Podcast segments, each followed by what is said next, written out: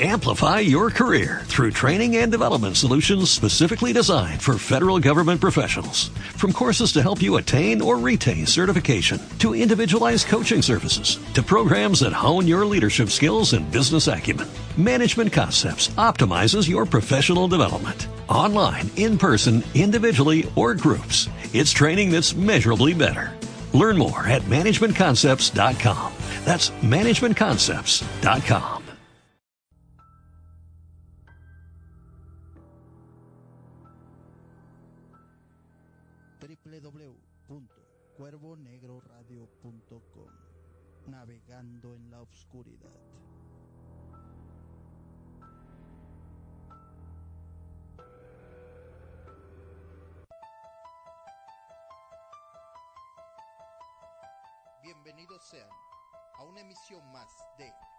Paranormal con el Pirata Ramírez.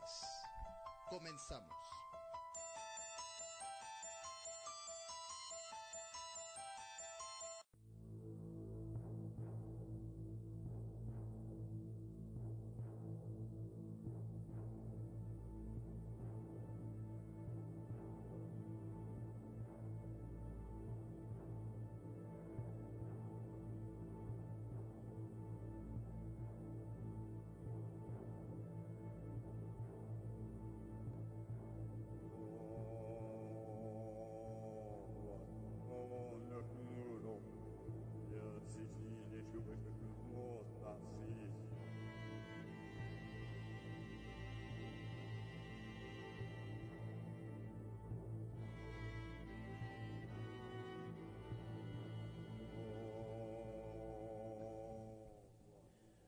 ¿Cómo están? Buenas noches.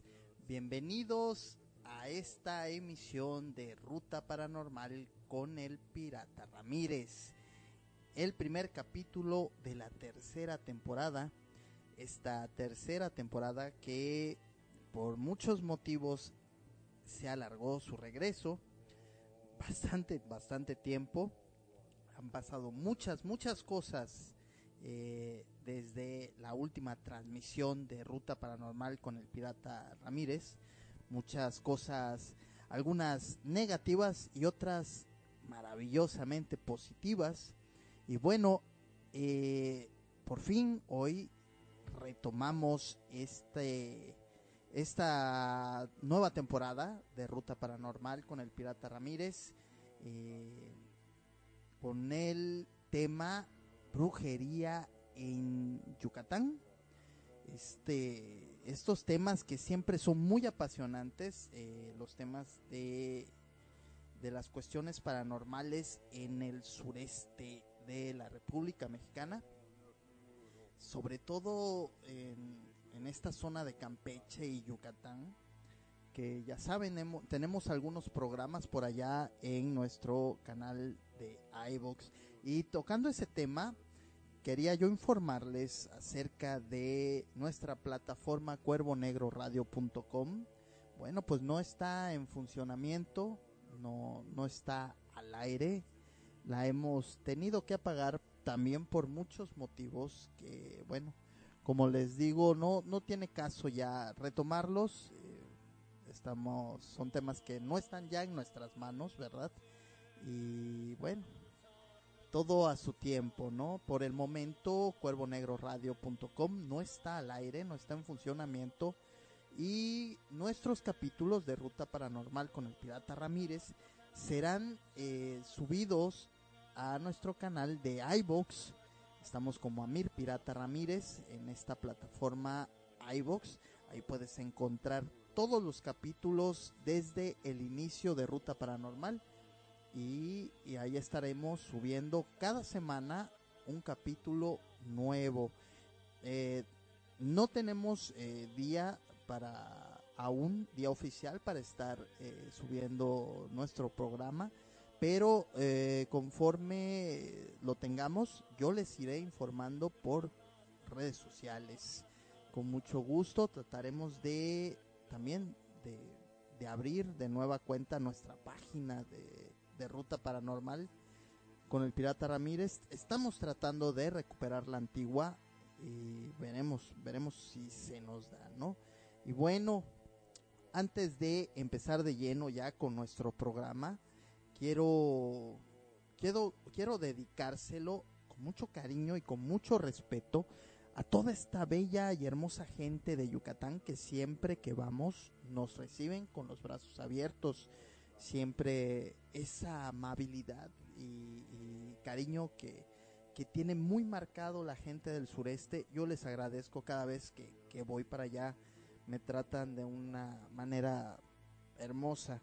Yo quiero dedicarle este programa a toda esta gente, en especial a mi hermano Juancho Ramone y a su familia mi amigo Juancho, que ya tiene algunos años que lo conozco, desde que yo inicié con eh, mis negocios de, terror y una vez se me ocurrió abrir por allá en Yucatán.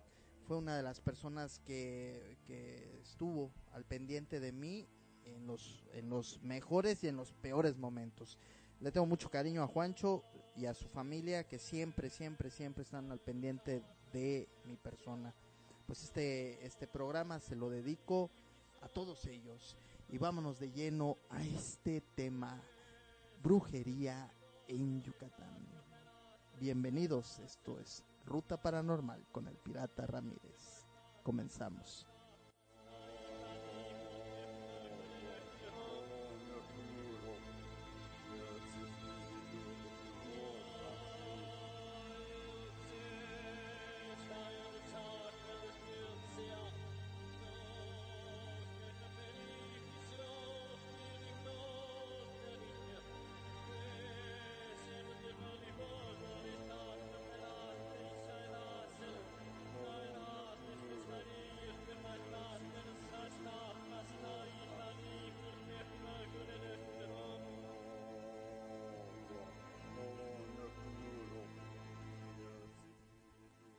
Bueno, ustedes, ustedes se van a preguntar, bueno, ahora no, ahora no nos dijo dónde anda. Bueno, no puedo decirles. Lo que sí es que eh, va ad hoc con el, con el tema, con el tema de esta noche. Estamos en medio de, de literalmente de la jungla, transmitiendo, de hecho, grabando nada más. Eh, este programa lo subiremos mañana que tengamos internet. Precisamente venimos a hacer una a continuar una investigación que, que desde el año pasado, a finales del año pasado, nos, nos llamaron para ciertas investigaciones en una zona. No puedo informarles más, pero eh, se me ocurrió porque queda, queda muy bien con el tema con el tema de hoy. La cosa es que estamos transmitiendo en medio de, de, la, de la selva, de la jungla y, y haciendo algunas investigaciones por acá. En fin, como sea, les mando un saludo a todos, a toda, a toda la gente que amablemente escuchará este capítulo. ¿Cómo, ¿Cómo comenzar un tema acerca de la brujería? Hemos hablado en otros, en otros programas acerca de ella. Y bueno, normalmente o comúnmente eh, busca buscan a la gente que, que se dedica o nos dedicamos a estos a estas cuestiones para para cosas del amor, ¿no? Muchas muchas veces cuando hablamos de, de brujería, bueno, pues la gente piensa en amarres, ¿no? Los clásicos amarres que, que normalmente, normalmente, pero a mí me ha sucedido que me fueron a buscar también para, por parte de caballeros, pero normalmente son las, las, las mujeres, el sexo femenino, los, las que buscan, perdón, este tipo de servicio. Y entonces, al hablar de brujería, tenemos que retroceder en el tiempo porque esta e, e, hechicería, es una hechicería, ¿no? La hechicería amorosa. Y vamos a retomar un artículo de investigación eh, de Pedro Miranda Ojeda con este tema de hechicería amorosa en Yucatán durante el siglo XVII. Y es que la hechicería amorosa que apareció en el Yucatán colonial fue producto de la asociación cultural de tres tradiciones, la española, la africana y la indígena. Las personas consagradas a las prácticas hechiceriles amorosas comprendieron que mientras únicamente emplearan recursos de la propia herencia, tendrían menos posibilidades de éxito. La hechicería amorosa tiene un origen eminentemente español, pero encontró en Yucatán el ambiente propicio para alcanzar un grado de desarrollo más docto.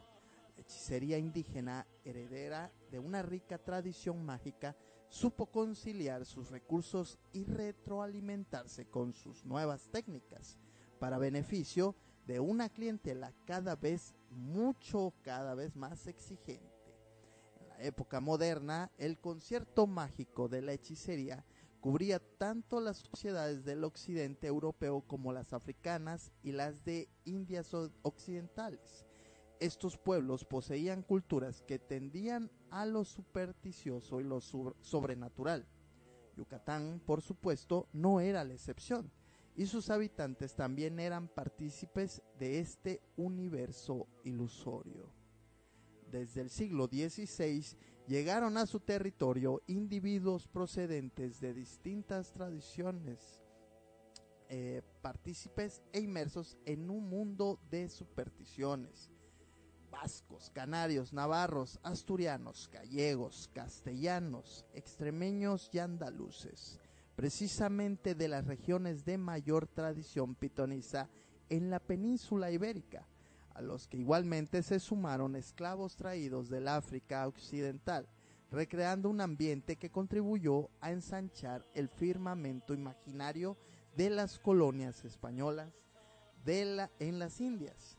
La cultura mágica indígena se fortaleció con el nuevo orden sobrenatural, el establecimiento de una trilogía mágica con el predominio de creencias en seres sobrenaturales jugó un papel fundamental en el desarrollo de la hechicería amorosa, porque en ella se fusionaron las costumbres populares de diversas culturas en beneficio de una sociedad cada vez más abierta a la usanza de esta clase de prácticas.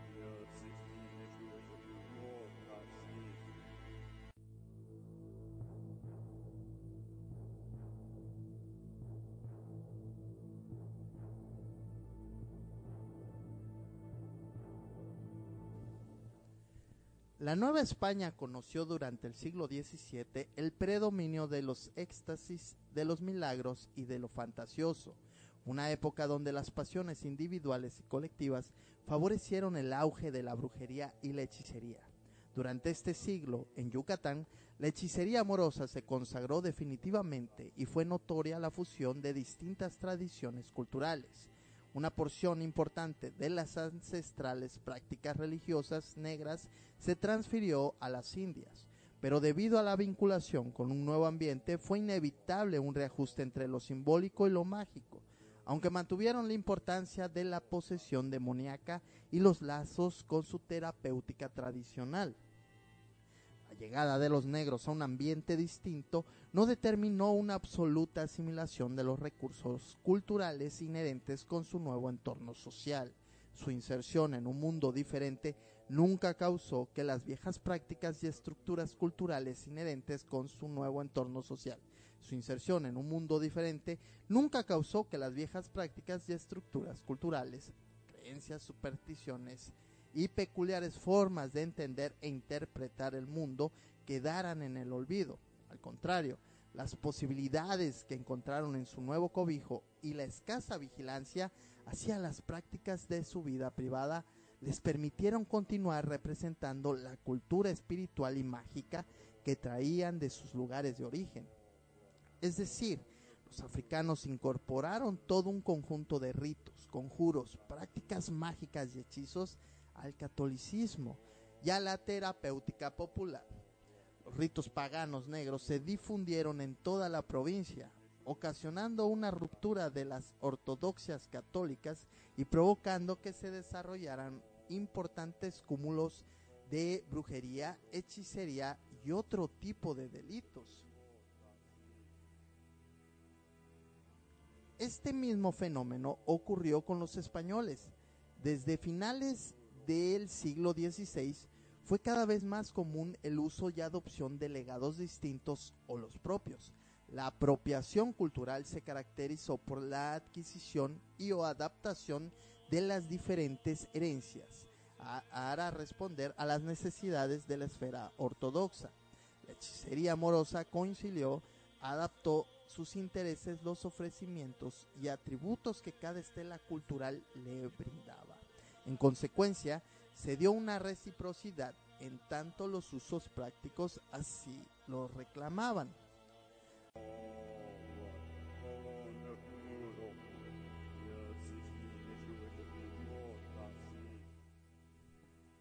La adaptabilidad de ingredientes y rituales de diferentes tradiciones ocupó un lugar central en el desarrollo de la hechicería amorosa.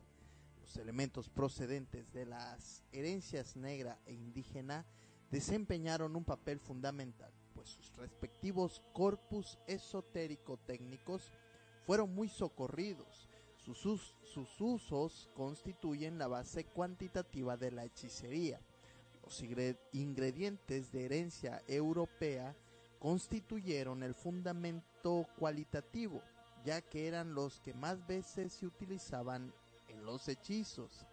El uso de la rosa en los encantamientos era la fórmula más común, es decir, si la hechicería amorosa operaba a partir de un mayor número de ingredientes de tradición negra e indígena, el legado europeo intervino dominando el ámbito práctico. El impacto que produjo esta comunión de tradiciones fue la retroalimentación de la hechicería colonial que garantizó un mayor campo de operación. A mediados del siglo XVII, la parcela cultural de la hechicería amorosa se congració con la gesta de una indiferenciación en el uso de ingredientes. Se logró establecer una correspondencia en el empleo de esencias de diverso origen para obtener resultados más eficaces, un alcance de aplicación más amplio, sin las limitaciones que proscribía el uso de una tradición determinada. La apropiación cultural entre las distintas herencias garantizó que el ámbito de la hechicería amorosa tuviera un horizonte más amplio.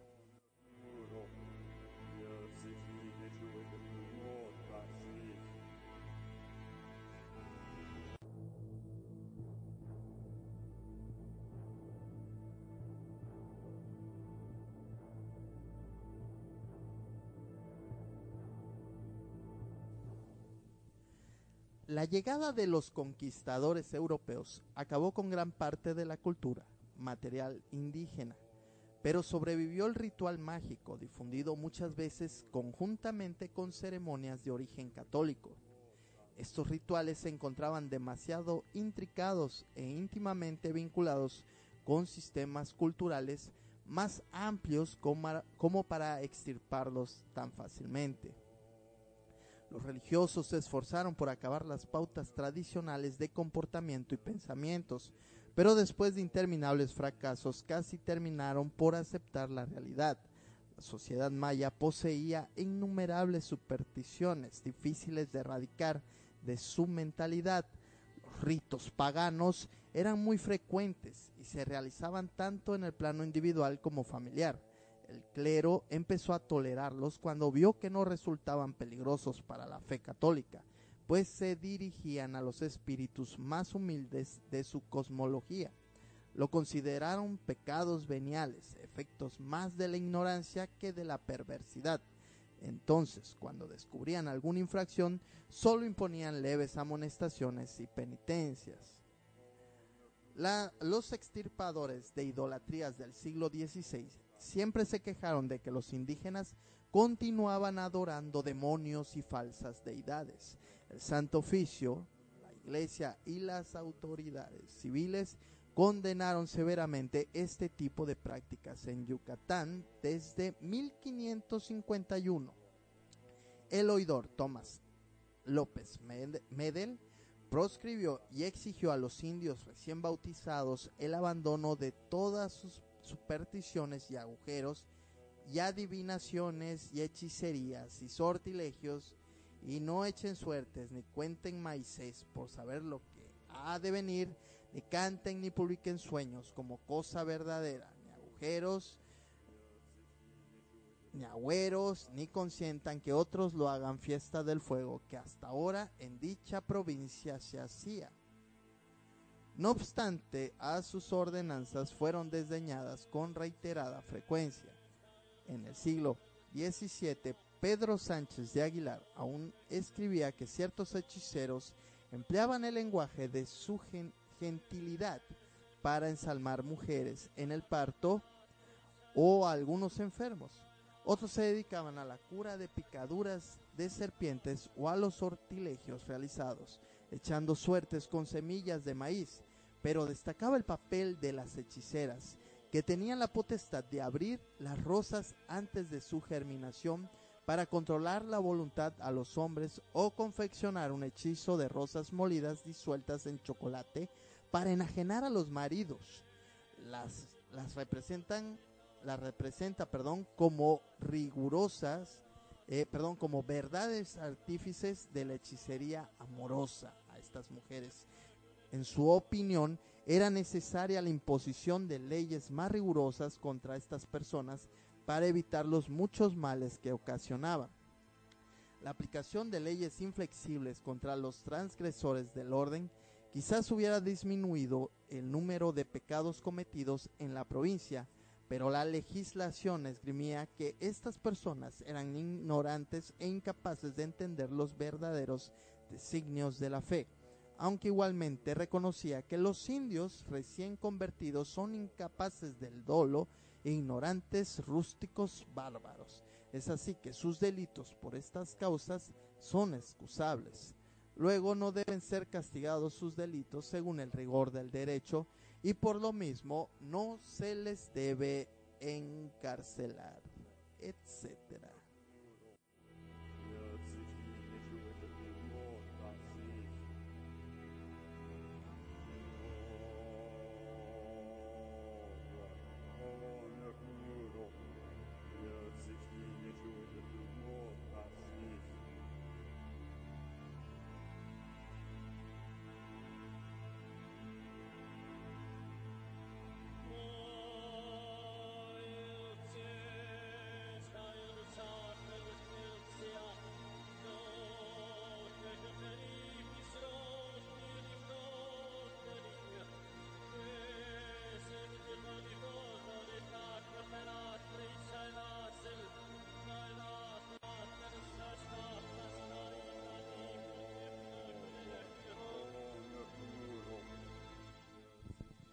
La hechicería en el Yucatán colonial disfrutó de gran aceptación en la sociedad en general.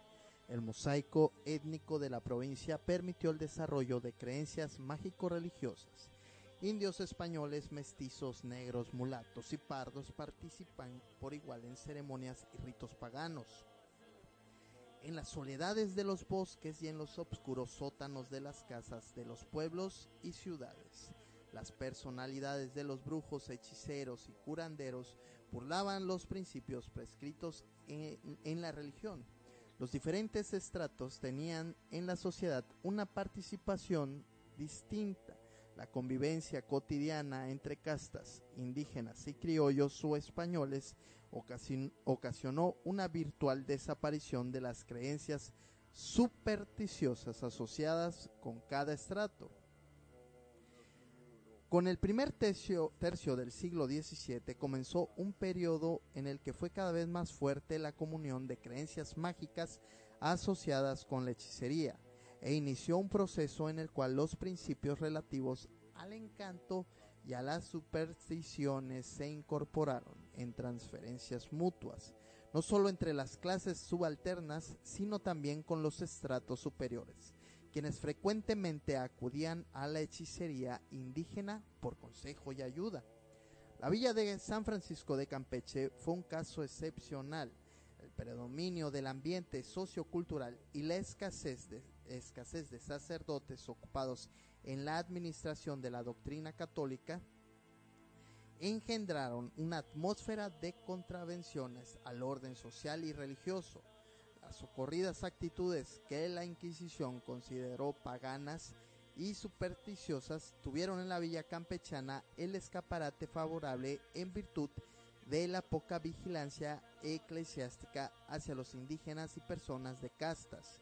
Estas fueron algunas de las razones por las que en esta jurisdicción los delitos y pecados contra la fe fueron mucho más comunes que en el resto de la provincia. Según Marta Espejo, en Campeche el número total de los delitos perseguidos por la Inquisición fue 80% mayor que en Mérida. Quizá, quizá como asumía un inquisidor a mediados del siglo XVII, la mayor preponderancia en los delitos se debía al poco celo de la vigilancia religiosa. En 1659, el padre Fray Antonio Romero guardián del convento de la villa, remitió una carta al Santo Oficio de México en la cual arguía. En esa villa y puerto de San Francisco de Campeche no puede asistir el ministro Melchor de Alamilla Valderas, nuestro comisario en ella, por tener su asistencia personal en la ciudad de Mérida y que de repente no le y que en dicho puerto hay mucho género de gentes españoles, negros, mulatos y mestizos, y forzosamente necesitan de persona que acuda a usar y exercer el dicho oficio que sea tal cual conviene a importancia para la mayor autoridad y lucimiento del y que en cuanto fuera posible cumpla con las obligaciones que le tocan a el servicio de Dios nuestro Señor y de su santa fe católica. Eh, eh, un poquito difícil de, de leérselos porque el, las cartas y todo este rollo están copiadas con la letra o la manera en que se expresaban en, en esa época colonial es un poquito difícil. Por favor, ténganme paciencia porque realmente lo estoy leyendo en el momento. El fomento de actitudes contrarias al buen ordenamiento de la moralidad y de la fe católica se debía a la notoria carestía de religiosos en toda la Nueva España, aunque también a la escasa vigilancia y a las confusiones dogmáticas de los participantes. Finalmente, los religiosos toleraron estas prácticas ya que la iglesia de Yucatán, como sucedió en otras partes, se preocupó más por perseguir a los practicantes de las leyes judaicas y mahometanas y a los herejes protestantes, porque consideraba eh, que las disputaban, que disputaban la supremacía ideológica y ritual. Cuando se encargaba de la magia o hechicería, su interés se centraba en la persona y los fines que perseguía, pero comúnmente quedaba exento de los castigos del Santo Oficio. Es necesario enfatizar que los indios no estaban bajo la tutela de la Inquisición.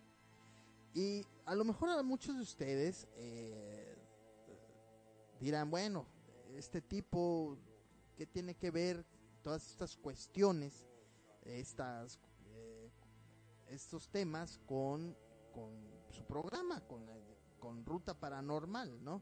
Bueno, pues estamos hablando de la brujería y para entrar de lleno a lo que es la brujería en, en la península de Yucatán, pues tenemos que ver cómo llegó, cómo, cómo se hace, cómo se hizo esta mezcla con todas las culturas que trajeron los españoles, obviamente, a, a, nuestra, a nuestras tierras, a especial a toda esta zona de la península de Yucatán, eh, y cómo se entrelazaron con las cuestiones que las cuestiones paganas que traían los mayas con las otras religiones y en especial con la religión católica.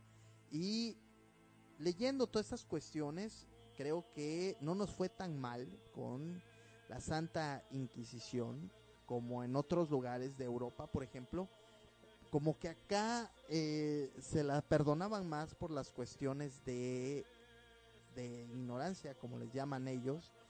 Y bueno, como sea, eh, es necesario, es necesario antes de llegar a los temas eh, paranormales o un poco más de miedo, pues ahondar en el tema histórico de, de este tema, de cómo es que esto, esto de la brujería crece en la península de Yucatán.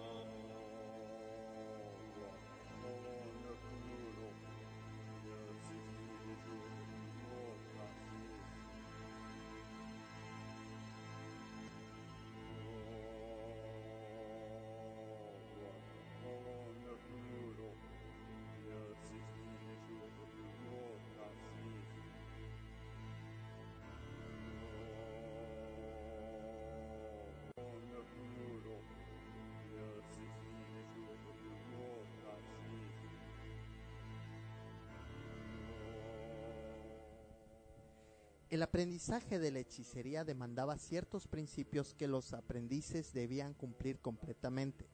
El tiempo necesario para adquirir los conocimientos de encantos y hechicerías era de nueve noches sin dormir, en vela absoluta. Así, el mulato meridano Agustín Díaz en 1666 dedicó nueve noches completas a conocer los secretos de los encantamientos.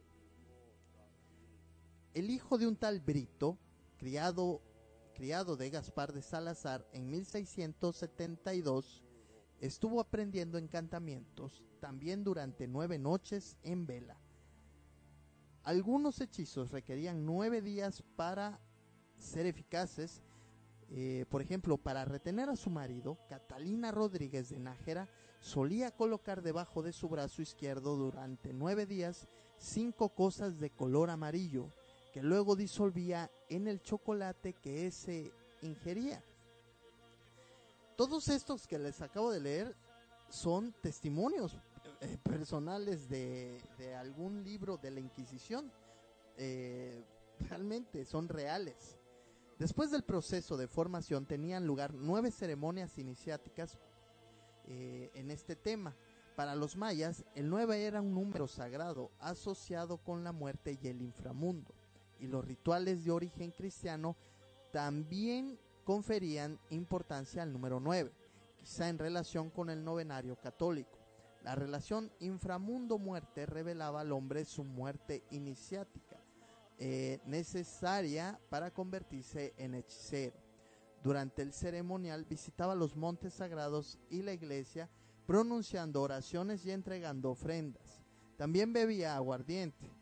Los padres tenían un relevante papel en el ritual, tal vez como consecuencia de que la iniciación implicaba volver a nacer. La muerte iniciática significaba desaparecer como hombre profano para renacer como hombre sacralizado, dotado de, de poderes sobrenaturales. Las fuentes coloniales no mencionan la iniciación por medio de los sueños, pero es admisible que haya existido, pues la creencia en imágenes, en imágenes oníricas es mencionada por Pedro Sánchez de Aguilar.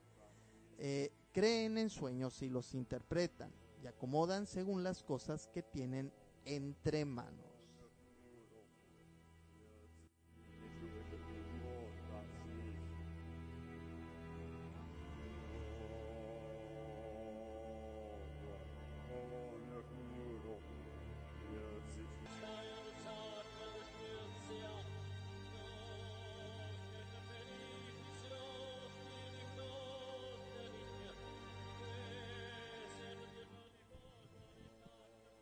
Los hechiceros novohispanos eran individuos capaces de controlar las fuerzas sobrenaturales y que a veces, por causa de envidias, venganzas o resentimientos de odio en amor y los de amor en odio. Entre los hechiceros habían especialistas en determinadas técnicas. Arisna, una hechicera mulata que vivió en Campeche durante la primera mitad del siglo XVII, cultivó los soplidos que prodigaba sobre ciertos efectos personales para encantar humanos. Los indios y los negros eh, destacaron por el empleo de muñecos hechos con algún objeto personal que simulaba la efigie del individuo al que quería dañarse, ya que se suponía conservaba su personalidad. Los muñecos se confeccionaban con tela o cera y para hacer el maleficio se atravesaban con espinas y otra fórmula. Algunos indios de Mérida eran expertos en la elaboración de muñecos con pelos utilizados para encantar hombres. En el mundo colonial yucateco, la hechicera fue un personaje familiar, pues a diferencia del hombre, su personalidad sobresalió notablemente. Se dedicaba sobre todo a la hechicería amorosa, proporcionando sustancias para favorecer las relaciones entre una mujer y un hombre que generalmente resultarían improbables, cuando no imposibles, por ser uno de los dos casado o por pertenecer a estratos sociales demasiado dispares. La hechicera corregía o evadía las reglas del juego social vigente y desempeñaba un, un papel lubricante porque por sus medios pretendía suavizar o transgredir las reglas en teoría rígidas y crear un campo de mayor libertad donde la gente se libraba al menos simbólicamente de las limitaciones y de las restricciones impuestas por el orden social. En la provincia de Yucatán reinó la figura de la española como remediadora de asuntos amorosos, seguida por la mujer indígena. En menor proporción aparecían la mulata y el varón indígena, además del español, la negra y el negro, la mestiza y el mestizo, la parda y el mulato. Por lo general eran residentes de los barrios y arrabales de la ciudad de Mérida y de las villas de San Francisco de Campeche y Valladolid, o de los pueblos de Chuburná, Suma, Nolo, Yachiquín, Oscuscap, Sascalum, perdón, Sacalum, Samail y Sotuta.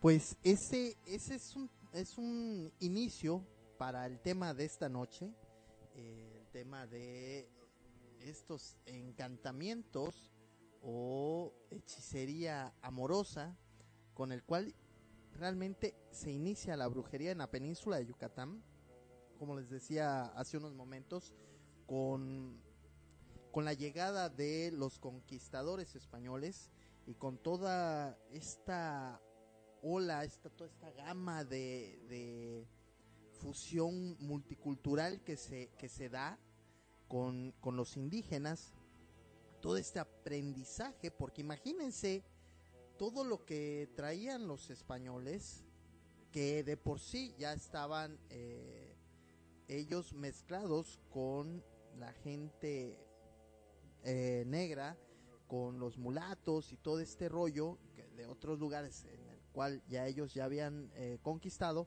llegan a la península de Yucatán y llegan hacia esta, a esta tierra donde pues todos los indígenas paganos eh, con sus propios dioses, con sus propias creencias, eh, obviamente imagínense la bomba cultural, la explosión de conocimiento, y de mezclas de conocimientos eh, acerca del tema de la hechicería y de la brujería que se dio en ese momento con, con la llegada de, de los europeos, de los españoles.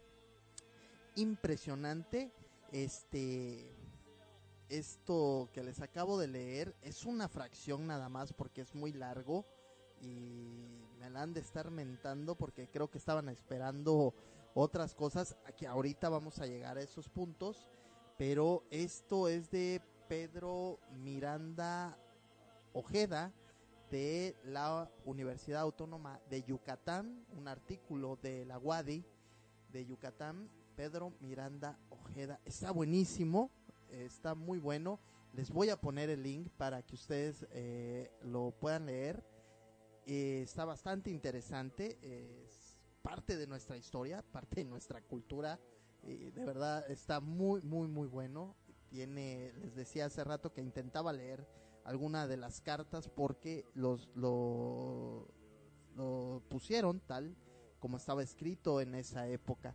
Y bueno, vamos a entrar ahora sí con el tiempo, obviamente, la brujería y todos estos conocimientos que, que se dieron en ese entonces, pues obviamente se fueron desarrollando, fueron creciendo, eh, llegaron otras personas de, eh, supongo que del Caribe, y entonces empiezan a mezclar todas estas, estas, estos conocimientos, como les decía, y, y empieza a crecer, ¿no? Porque aparte de todo, lo, la gente del, de la península, los indígenas mayas, ya tenían ellos sus creencias. Y entonces, hasta la fecha, hasta el día de hoy, y me consta, me consta, me consta 100%, la gente sigue creyendo en muchas cuestiones eh, de sus antepasados. Y ahorita van a ver a lo que me refiero.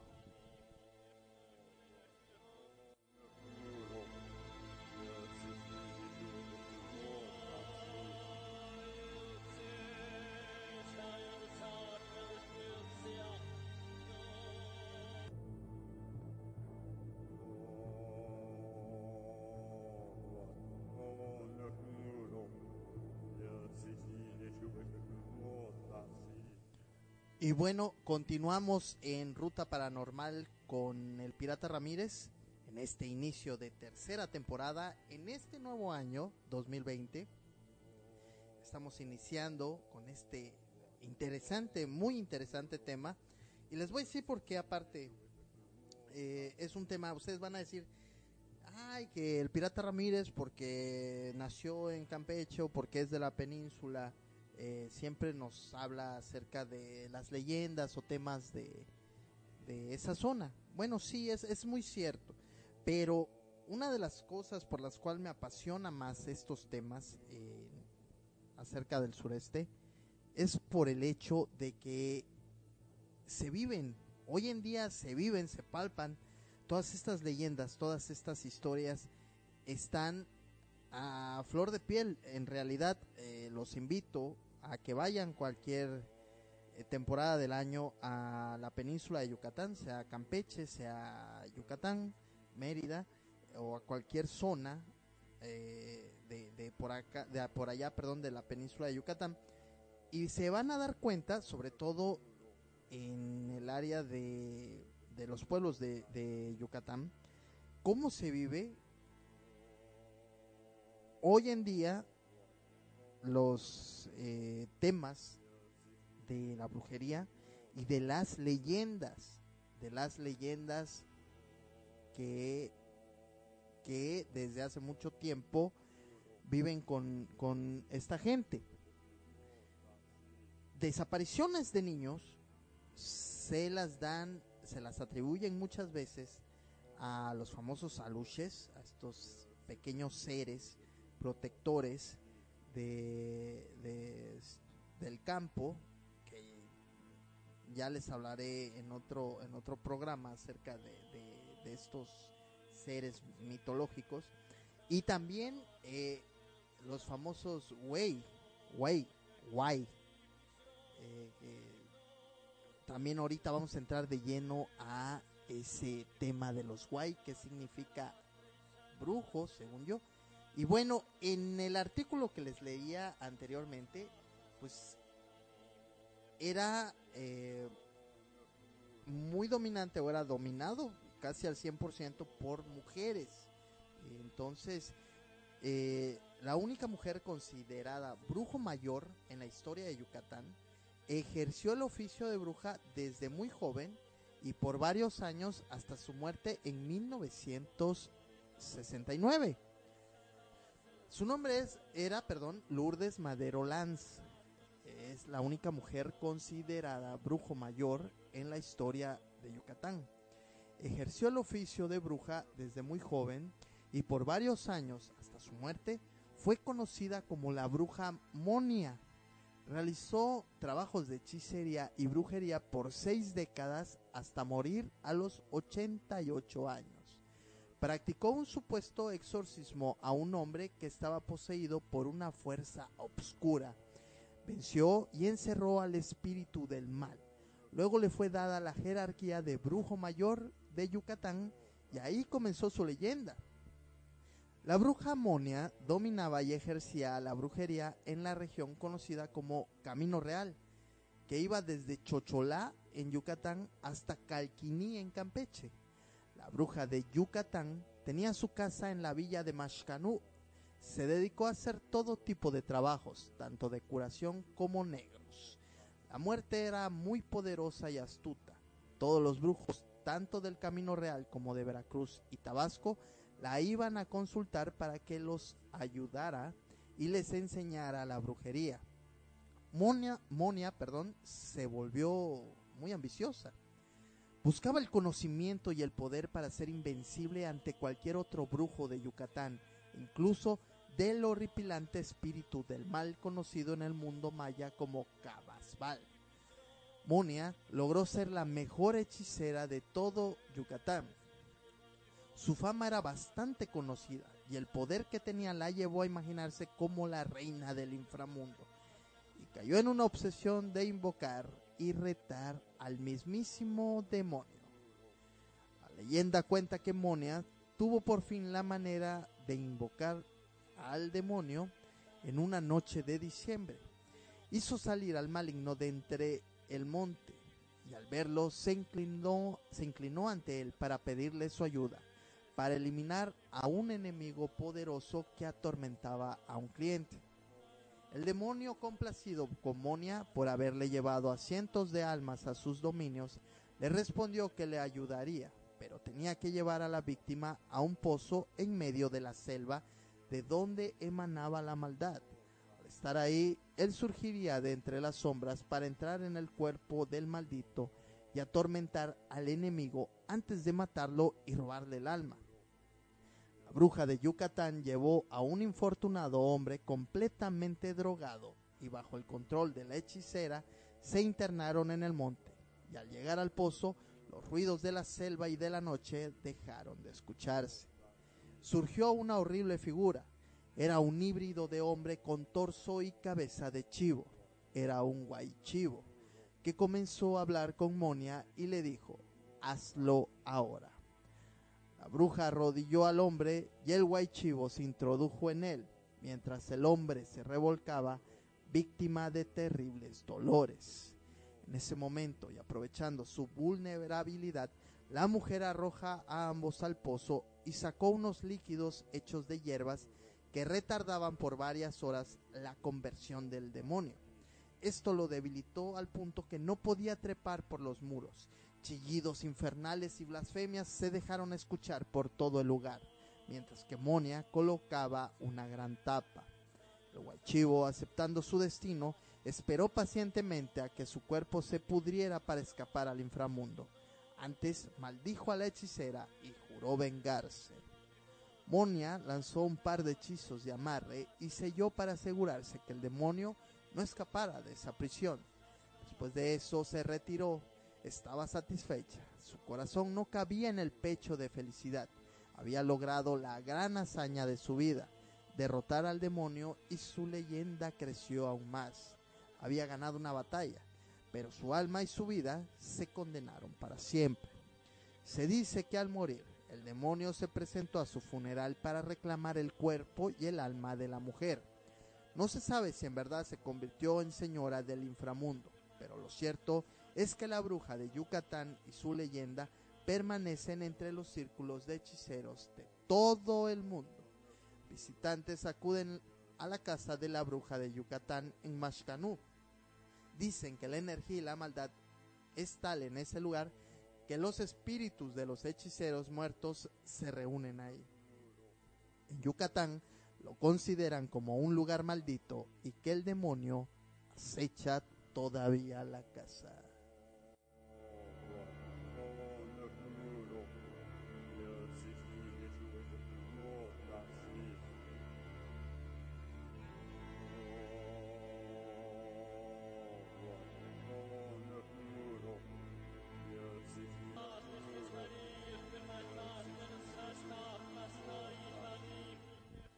¿Qué tal eso de la, bruja mayor?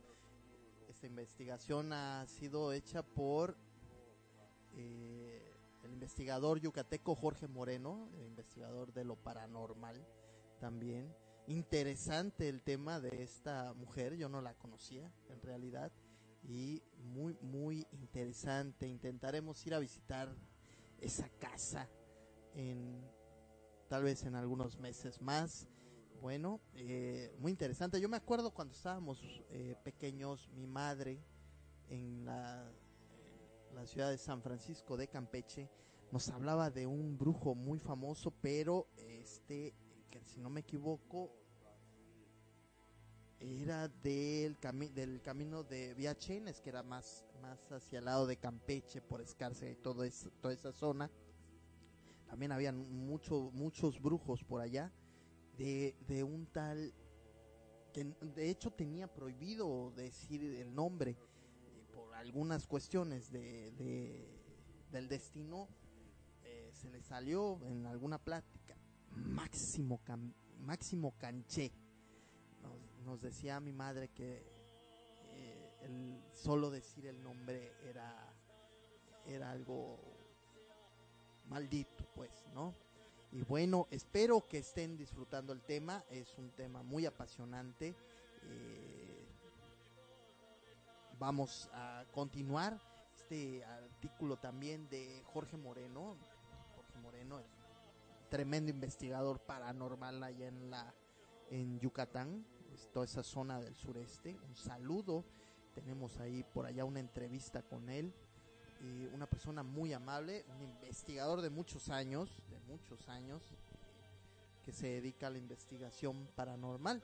Este, este artículo también es de él. Yucatán cuenta con 106 municipios y al menos 10 son conocidos popularmente como tierra de brujos, debido a la cantidad de hechiceros que hay o por la fama e importancia que tienen. Sin embargo, Varios pobladores de esas localidades se pelean la mención honorífica, o al menos eso opina don Samuel Ucklwitz del municipio de Yaxcabá. he escuchado desde hace años que tal o cual pueblo es tierra de brujos, pero, pero sin duda el que merece el verdadero título es mi pueblo Yaxcabá, ubicado a casi hora y media de la ciudad de Mérida pues en muchas de sus comisarías hay gente dedicada a esta actividad. Algunos de los brujos que trabajan por estos rumbos reciben gente hasta de Cancún, Campeche, Chiapas y sitios lejanos, pues debido a la buena fama y eficiencia de sus trabajos son recomendados y hasta gente de dinero en sus carrazos llega por ayuda de cualquier tipo, ya sea por curaciones, eh, de su salud, de dinero o de amor. Cabe destacar que Yaxcabá cuenta con 66 localidades o comisarías, y algo que caracteriza a estos sitios es que muchos practicantes no hacen público su oficio, es decir, hacen trabajos para ayudarse a ellos mismos, a sus familias o gente cercana en cuestiones de protecciones para no cargar malas vibras o quitarse la energía negativa, entre otras cosas. De hecho, Ahí vivió uno de los más famosos brujos a principios del siglo antepasado, el llamado Waikot, el cual era un señor que desde su adolescencia practicó la magia negra y aprendió a convertirse en brujo pájaro. De esta forma volaba a sitios lejanos para robar mercancía y vendérsela a quien en ese entonces era el dueño de la tienda más grande y surtida en Yashkabá y los alrededores.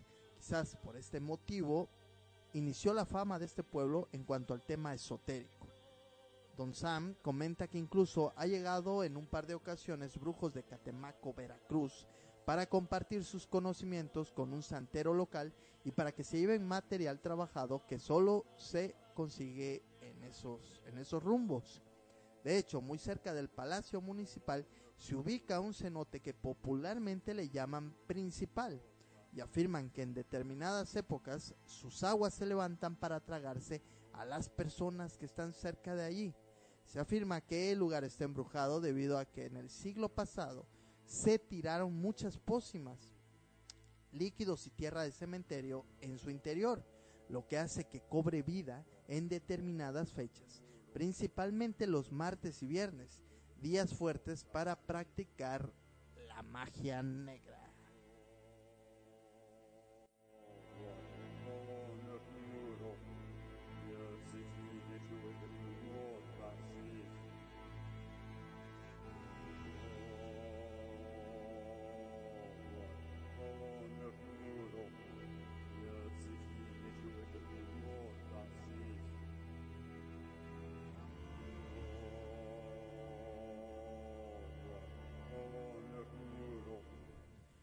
Un caso peculiar ocurre en una de sus comisarías, específicamente en Tijolop, pues afirman ver por las noches un caballo negro que pasa galopando a toda velocidad con un misterioso jinete. Incluso afirman que tiene sus ojos de color rojo. Se cuenta que es el alma en pena de un conocido hechicero que falleció en los años 50 del siglo pasado y que a pesar de estar arrepentido de todos los trabajos de magia negra que hizo, no puede descansar en paz y está condenado a vagar con su caballo por toda la eternidad. Por su parte, en la comisaría de Sisteil ocurrió un suceso históricamente importante, ya que ahí en el siglo XVIII surgió la rebelión de Jacinto Canek, 1761 una vez sofocada la rebelión, este sitio fue rociado con sal y sus pozos contaminados con el mismo material para escarmiento de la población maya por órdenes del gobernante en turno. A raíz de esto se afirma que se ve el alma en pena de varios guerreros y pobladores que fueron asesinados en ese sitio y quienes se lamentan hasta la fecha de la forma en que acabó su amado pueblo pero lo interesante del asunto es que debido a que se usó sal, se considera que el perjuicio fue mayor y por ese motivo varios hechiceros han hecho limpias permanentes a todo el pueblo.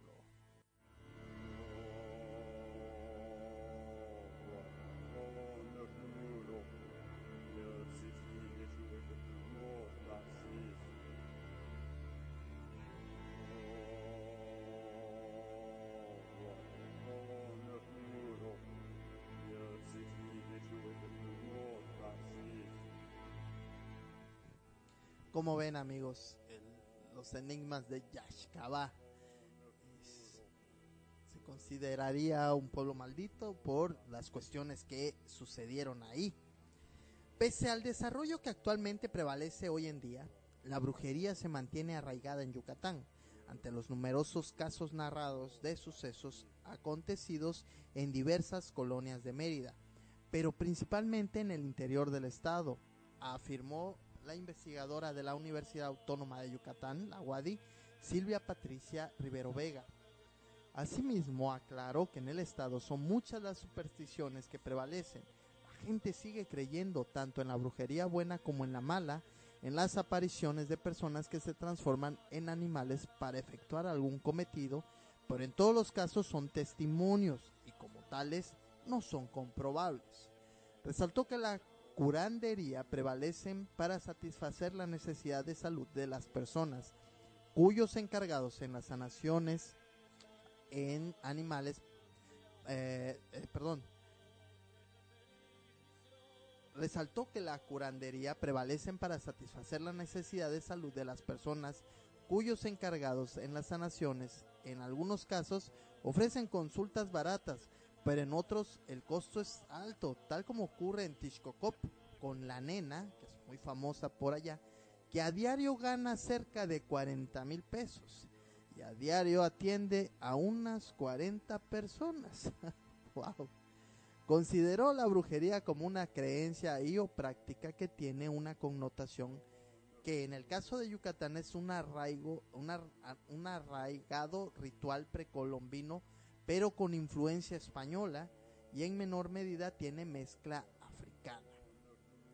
El cristianismo no mermó la tradición maya, aunque se adaptaron a un nuevo contexto al cambiar sus rituales, al anexar rezos católicos para así evitar la matanza de los sacerdotes. Acotó, estableció que, que el mensaje eran entre los mayas prehispánicos el vínculo entre los hombres y los dioses, y ahora es la persona que tiene la capacidad de comunicarse con entes así como presidir ceremonias desde una boda hasta pedir la lluvia al dios Chak, entre otros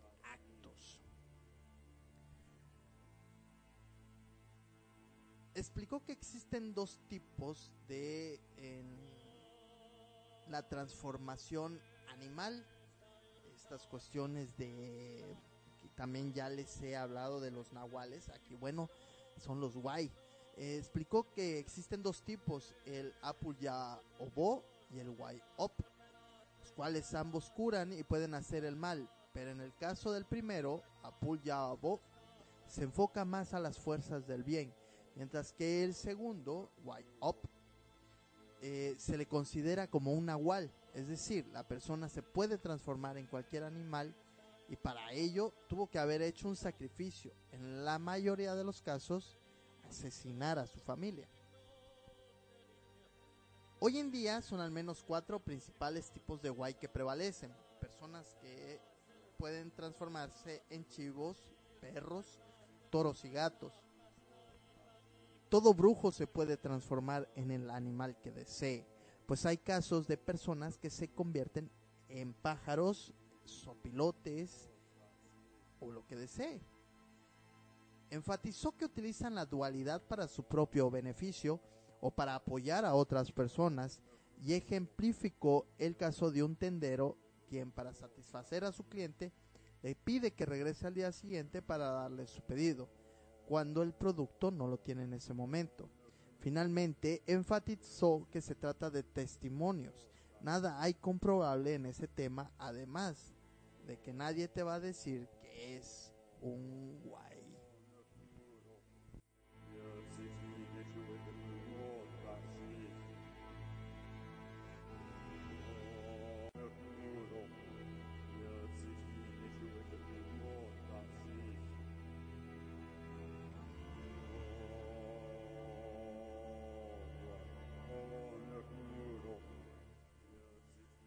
Para los mayas antiguos, la palabra maya, huay, se usaba para referirse a un animal real o quimérico que compartía su esencia con cada persona, una especie de espíritu acompañante. En su acepción original, el huay podía también ser un objeto o fenómeno, estrella, fuego, cometa, arco iris, o una combinación de todos los elementos anteriores, por ejemplo, una jaude ceibal tenía por guay a un jaguar acuático. Lingüísticamente, la partícula eh, guay tiene raíz relacionada con el mal sueño, una pesadilla, o la transfiguración mística, ya que su significado persiste entre las diversas lenguas mayas. Después de la conquista, la demonización de las antiguas creencias mayas dio como resultado que el guay pasaría a ser visto como algo relacionado con la brujería y la magia negra. En México y Guatemala se le da el nombre de nahuales a estos, a estos seres. Y es aquí cuando entramos a este tema eh, de del que ya habíamos hablado en alguna otra ocasión del famoso brujo, ¿no? El guay, por ejemplo, el, el Huaypec, que es el brujo perro, y tantos, el Guaychivo y otros, otros seres que ahorita les voy a ir diciendo, que eh, en otras zonas de México se les llama nahuales, en la zona de, de Yucatán, del sureste más bien, se les llama Huay. Y por ejemplo, el Huaypec, que es el brujo perro, y son tantas las historias de pobladores que afirman haber tenido contacto con el Huaypec o haber visto su silueta desde las ventanas de sus casas, una especie de perro grande humanoide que merodea en los montes. En varios municipios de Yucatán se ha detectado su presencia.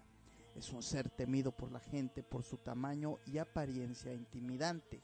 Se cree que son varios hechiceros que cuentan con la habilidad de convertirse en estos perros que asustan a quien se les interponga en su camino cuando están buscando calmar su hambre, buscando animales de patio como gallinas y ganado. En 2004 se popularizó en todo Yucatán sobre los ataques de un Huaypec, que más adelante se le apodaría la mujer loba. Tanto fue el miedo que transmitió a la población que la noticia llegó a nivel internacional. Los medios de comunicación enviaron a reporteros para cubrir la nota y obtener información sobre el ser. Habitantes de muchos pueblos formaron grupos para cazarla, por la constante aparición de animales muertos. Tanto temor se vivía que las familias apenas anocheciendo se metían a sus casas y no salían. Los avistamientos de esta loba o huaypec desaparecieron con el paso de los meses hasta que medios impresos dieron a conocer que la huaypec se trataba de una señora originaria de Selchacán, Campeche. Se llamaba Josefina Alcocer Mojica y falleció a causa de un infarto al corazón.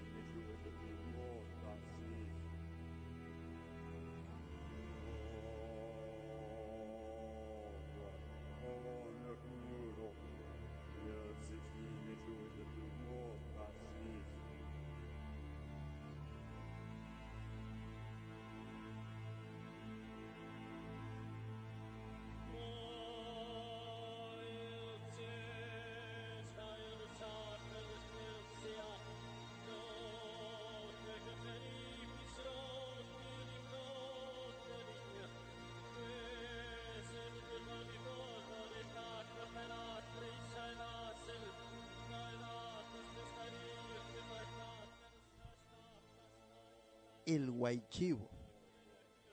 El guaychivo inculca miedo por su físico, su mirada penetrante y sus cuernos en el cráneo. Los mayores que se han encontrado con este güey y con otros recomiendan no mirarlos y seguir en tu camino.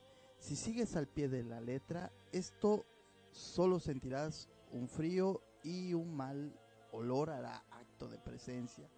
Si lo llegas a mirar te dará calentura, dolor de cuerpo y de cabeza por un mal aire, que en maya es kak aski, kak agarrar, ik aire. Se cree que la persona que practica la hechicería puede convertirse en el guaychivo, debe de realizar un ritual en la cual se ofrece precisamente una cabra. Huayquequén el brujo cerdo. En este caso son las mujeres las que sufren la metamorfosis en su cuerpo para salir en las noches conocidas como Huayquequén, que están acompañadas por cerditos que se escapan de los patios porque creen que el cerdo es su madre.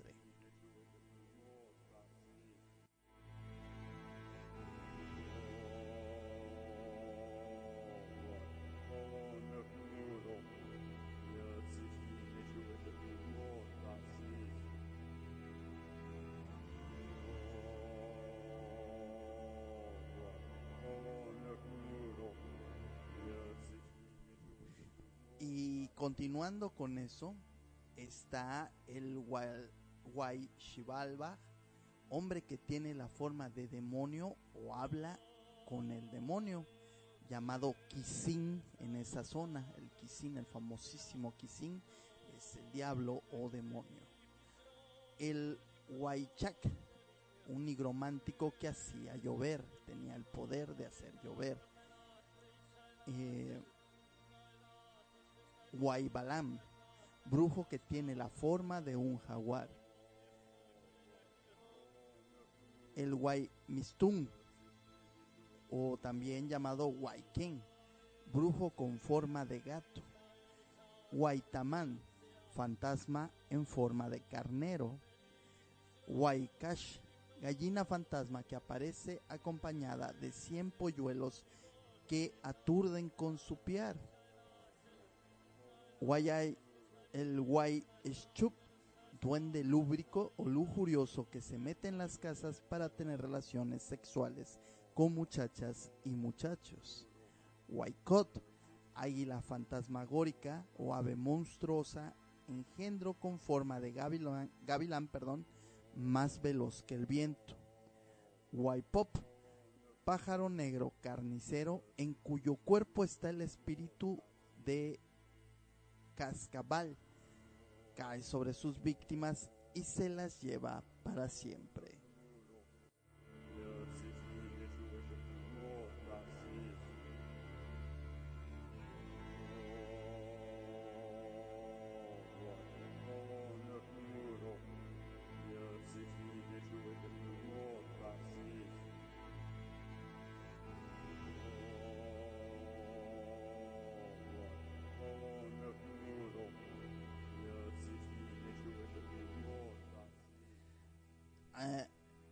Hablando de, por ejemplo, del Waikash. Hace muchos años, a finales de los 70s y principios de los 80s, eh, la empresa de autobuses de Oriente, ADO, eh, sufrieron muchos accidentes justamente por la zona donde se decía a, habitaban estos brujos por el camino real. Yo me acuerdo que en las noches nos sentábamos en la puerta, es una costumbre muy del sureste, sentarse en las puertas de las casas, eh, las abuelas, las tías, los tíos, los primos, a platicar o simplemente a jugar lotería o algunas otras cuestiones, ¿no? Normalmente se sentaban las señoras grandes a platicar y se decía en ese entonces que habían ocurrido muchos accidentes en una curva porque justamente cerca de ahí vivía un, un brujo o, habitaban varios brujos que se convertían en este Waikash, esta gallina fantasma, en algunos accidentes de los cuales en esa época con, con las con las pocas medidas de seguridad que habían pues eran muchísimos los muertos no en alguna de esas ocasiones en las que sobrevivían los choferes contaban que se atravesaba una gallina que tenía rostro humano. Y eso era lo que hacía que muchas de las personas, de estos choferes, perdieran el control de los autobuses teniendo estos terribles accidentes. Se platicaba mucho en esa época, ¿no? En finales de los 70, principios de los 80. Entonces eh, se recomendaba no, no viajar de noche por esa zona porque se, se decía, ¿no? Que habitaban muchos brujos en la zona del Camino Real. Y bueno, he ahí ah, el tema de esta noche, este primer capítulo de la tercera temporada. Con algunas limitaciones he grabado este programa por las cuestiones que les dije al principio de, eh, de este. Y bueno, espero que lo disfruten. Es un tema bastante amplio. Traté de acortarlo. La primera parte pues fue la historia de la brujería, de cómo llegó la brujería a Yucatán. Es un tema muy interesante y bastante amplio. Y bueno, eh, esperamos, esperemos que la próxima semana tengamos un tema nuevo con el cual eh, yo les pueda hacer pasar un buen momento como, como lo hacíamos en las otras dos temporadas. Nueva cuenta les digo, ya no estamos eh, activos en la página de cuervonegroradio.com por el momento, ya que se encuentra fuera del aire.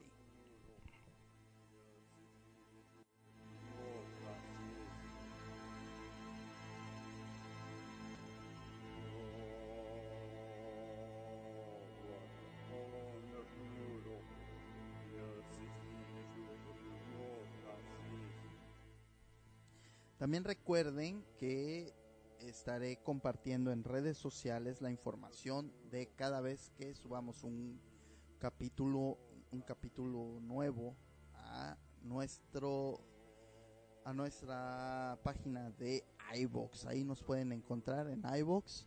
Estamos como Amir Pirata Ramírez o pones en el buscador Ruta Paranormal con el Pirata Ramírez. En fin, hemos llegado al final de este capítulo. Espero lo disfruten eh, estamos en contacto y bueno, no me queda más que decirles que tengan ustedes dulces, muy dulces pesadillas. Feliz inicio de año, les desea su amigo el Pirata Ramírez. Hasta la próxima.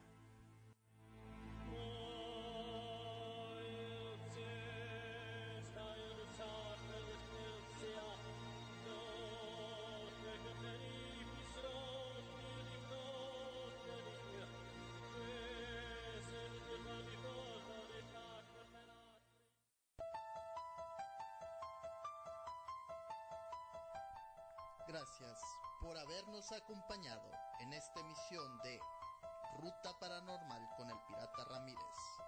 Nos escuchamos la próxima semana. Amplify your career through training and development solutions specifically designed for federal government professionals. From courses to help you attain or retain certification, to individualized coaching services, to programs that hone your leadership skills and business acumen, Management Concepts optimizes your professional development. Online, in person, individually, or groups, it's training that's measurably better. Learn more at managementconcepts.com. That's managementconcepts.com.